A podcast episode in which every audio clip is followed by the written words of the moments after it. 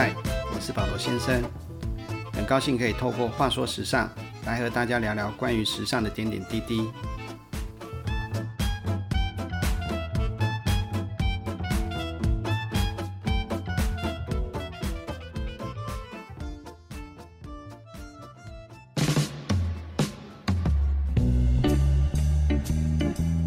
还记得在服装设计师的养成训练台湾片中，保罗先生跟大家提到，当初因为在杂志上看到对服装设计大师山宅一生的报道之后，引起了保罗先生对服装设计的兴趣，因而选择了念服装设计系。今天的话说时尚，保罗先生就带大家来认识认识这位大师。讲到山宅一生 （Issey Miyake），应该所有人第一个想到的就是压折。没错，山宅一生已经把压折运用到了出神入化的境界，几乎让压折跟山宅一生画上了等号。然而，山宅一生并非因压折才成为大师的。保罗先生当年第一次在《时代》杂志中看到山宅一生的作品时，压折还尚未出现在山宅一生的设计中。可以这么说，山宅一生一直在追求一个在他心目中理想的服装应该长怎样的理念，而压折就是在这个理念下的产物。那么，保罗先生所说的山宅一生所追求的这个理想的服装理念，到底是什么呢？艺术家的创作或是设计师的设计理念，绝非凭空而来，一定和他所经历的成长背景及文化环境有绝对的关系。那么，我们就先来探讨一下山仔一生的成长背景。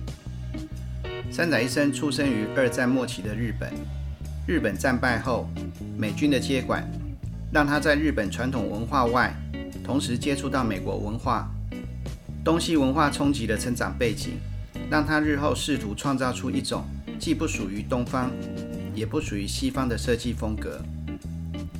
山仔一生毕业于日本的美术大学平面设计系，之后到法国巴黎，进入了巴黎服装工会学校学习高级定制服技术。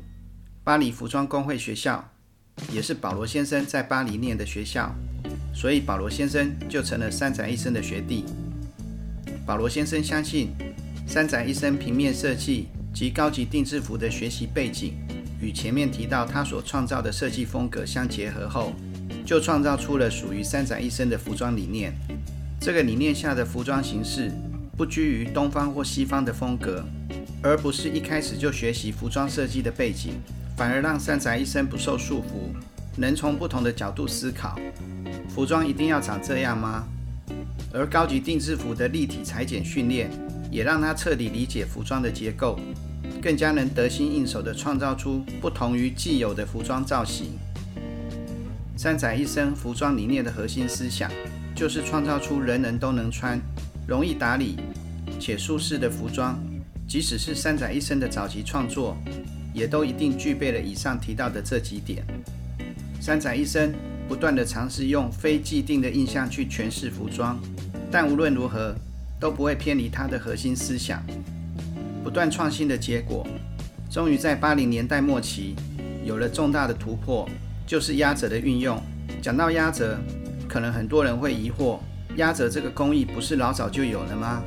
向来中选女生制服的百褶裙，就是最常见的压褶工艺运用。然而，人类历史中最早出现压褶工艺的记载，则是在距今四千六百年前的古埃及时期。考古学家在古埃及人建造的金字塔内部墙上的壁画中。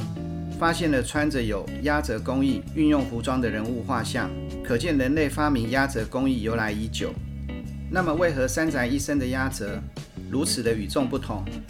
保罗先生解释给你听。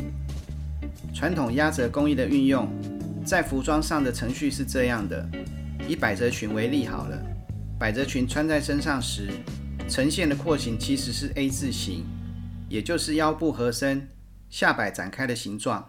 但如果把百褶裙平铺在桌上时，会发现下摆其实是比一般没压褶的 A 字裙宽很多。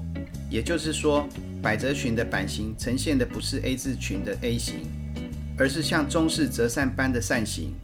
所以在打版时，先要把多出来的重叠份加进来，再去压折，之后再把前后片车缝在一起，就是先压折再缝合。但这四千六百多年来不变的制作程序被三宅一生颠覆了。三宅一生首创的先将衣服车缝好，再去压折的做法，让完成的衣服呈现出跟以往做法完全不同的风貌。就是这么一个先后顺序的改变，竟然为服装带来了革命性的变化。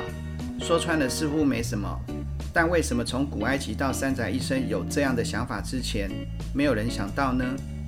这实在是一个值得讨论的议题。人们是不是常被一些既定的观念束缚住，以至于丧失了思考创新的能力？难道电脑荧幕外壳只能是黑色的吗？于是苹果推出了具有透明外壳的第一代 iMac。绘画的视觉角度就只能有一个吗？于是毕卡索创造了多重视角的立体派画风。这些都是突破既有想法而创新的例子。三宅式的压折做法也是。当然，三宅一生做的不只是把压折和缝合衣服的顺序调换而已，在版型上也势必要因此做调整，让服装变得更平面化，否则压了折之后反而会不好看。还有怎样的布料最适合拿来做压折处理，怎样的款式最适合用怎样的压折方式表现等，必须在对材质及工艺技术非常了解的状况下。才有可能创造出完美的款式，但如果没有那创新的压折想法，讨论这些技术上的问题意义也不大。三宅式的压褶几乎是成了三宅一生的招牌。现在即使有再多的人运用了同样的方式创作各式各样的款式，充其量只是其追随者，很难有所突破，更别说超越了。三宅一生在压褶运用上的突破。不但达到了他想要创造的理想服装所具备的条件，人人都能穿，舒适且容易打理，甚至还有更多的亮点。保罗先生来为大家说明，就先从人人能穿说起好了。三仔一生的学习背景，让他不同于一般的服装设计师，他用不同的角度去思考服装的可能性。对他而言，服装应该比较像人体包装的概念，就是说。包装人体的服装，只要能容纳得下要包装的人体就行了，不需要顺应人体的形状。就像放一瓶酒的盒子，可以是圆柱体，也可以是方形的。山宅式压折处理过的服装，会因为布料的挺度增加而变得更立体，也因此可做成各种造型的可能性增加许多。这个结果不但能让服装的外形不同于既有以来的服装廓形。更大的优点是，能容纳人体尺寸大小的范围变得非常广，不挑体型，胖子瘦子都很适合穿，而且舒适感很好。由于压折的定型效果，让衣服不易变皱，所以很好照顾，不需整烫，塞在拥挤的行李箱也无所谓，很适合旅行携带。此外，由于先车缝再压折，也让衣服制作的工序变得更简单。却又能有不同于一般服装的造型效果，辨识度很高，难怪深受时尚人士的喜爱。一九八六年的《时代》杂志已经预言了三宅一生将改变服装，而当年三宅一生都还没研发出三宅式压褶呢。致力创作具有现代精神的服装，是三宅一生一直以来不变的理念，甚至对他而言。服装不再只是附属于人体的包装，而是一件穿在人身上的艺术品，一件能与人体产生互动的艺术品。虽然前面提到三宅一生的设计是不限于东方或西方的，他在一九七八年出版的第一本三宅一生作品集的封面上，标明了 “Issei Miyake East meets West”，三宅一生东方遇见西方。就是昭告世人，他的设计理念是由东方思想出发，然后融合西方文化的思维，而非凭空想象。然而，他并没有把自己框限于许多既有的服装概念中，因此能更海阔天空地创造出属于现代甚至于未来的服装。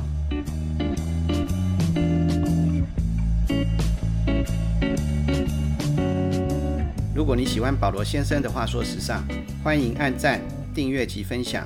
这集的话说时尚就到这里，我们下回见喽。